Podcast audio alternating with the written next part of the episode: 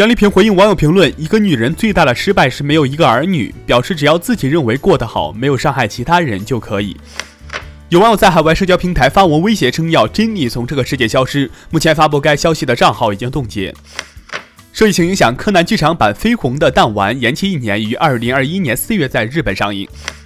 网友偶遇姚明在野球场当场边观众，表情相当到位呀。有人说：“好怕他来一句加一波儿。”海南省三亚蜈支洲岛海域海洋牧场是海南首个国家级海洋牧场示范区，也是中国第一个位于热带地区的海洋牧场。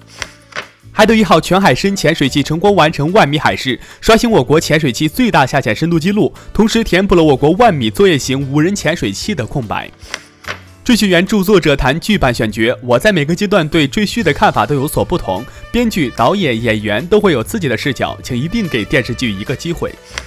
近日，四川乐山有市民拍到街头一只熊猫被牵着过马路，上传网络后引发热议。六月八号，据杨先生介绍，它其实是染过色的松狮犬，名叫美妞，原本是全白的。此举用天然染料给美妞染色，不会损害狗狗健康。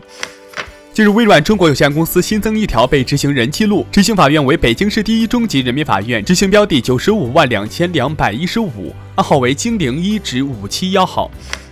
六月八号电，北京时间七号晚，六名因违规外出饮酒而遭受处罚的国青队员，先后通过个人社交媒体公开道歉，请求球迷原谅。我是格龙，下期见。